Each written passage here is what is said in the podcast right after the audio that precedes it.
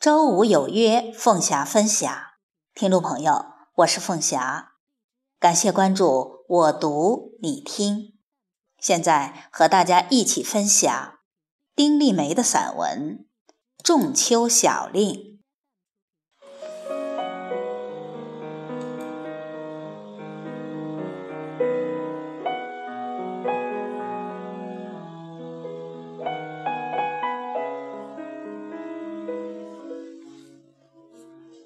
天气凉了，是从一缕风开始凉的，是从一滴露开始凉的。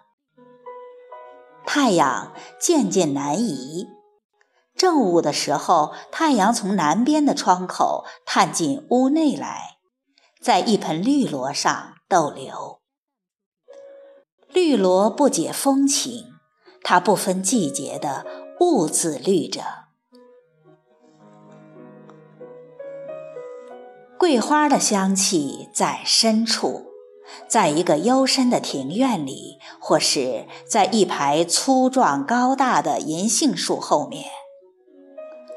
自然的生命各以各的本事存活。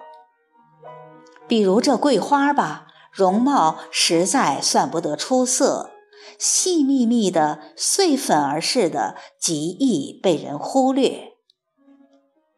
他许是知道自己的平淡，于是蓄了劲儿的另辟路径，把一颗心都染香了，让你想不记住他也难。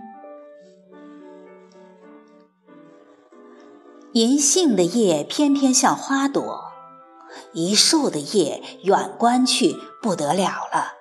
像开了一束金黄的花，把半角天空都染得金黄。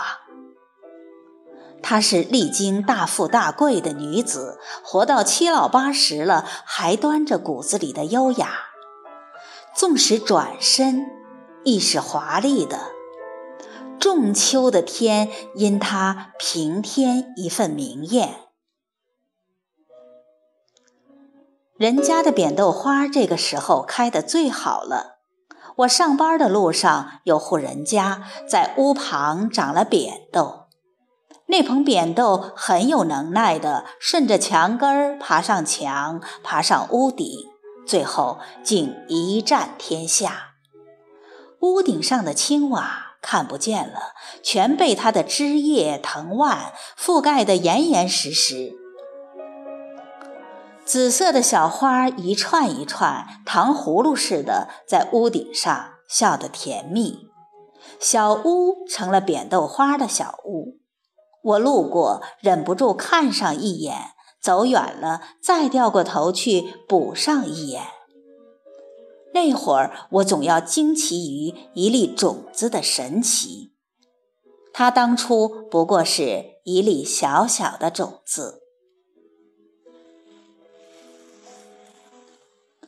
路边梧桐树上的叶开始凋落，一片一片，像安静的鸟。秋叶静美。有小女孩在树下捡梧桐叶，捡一片拿手上端详，再捡一片拿手上端详。后来，她举着梧桐叶，跳着奔向不远处的她的小母亲。那位年轻的妈妈正被一个熟人拽住，在说话。小女孩叫妈妈，妈妈。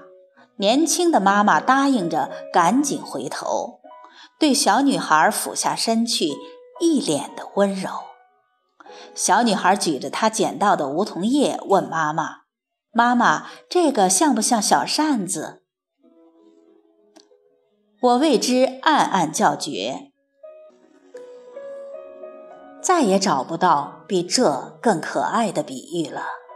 满地的梧桐叶，原是满地的小扇子啊！孩子的眼睛里住着童话。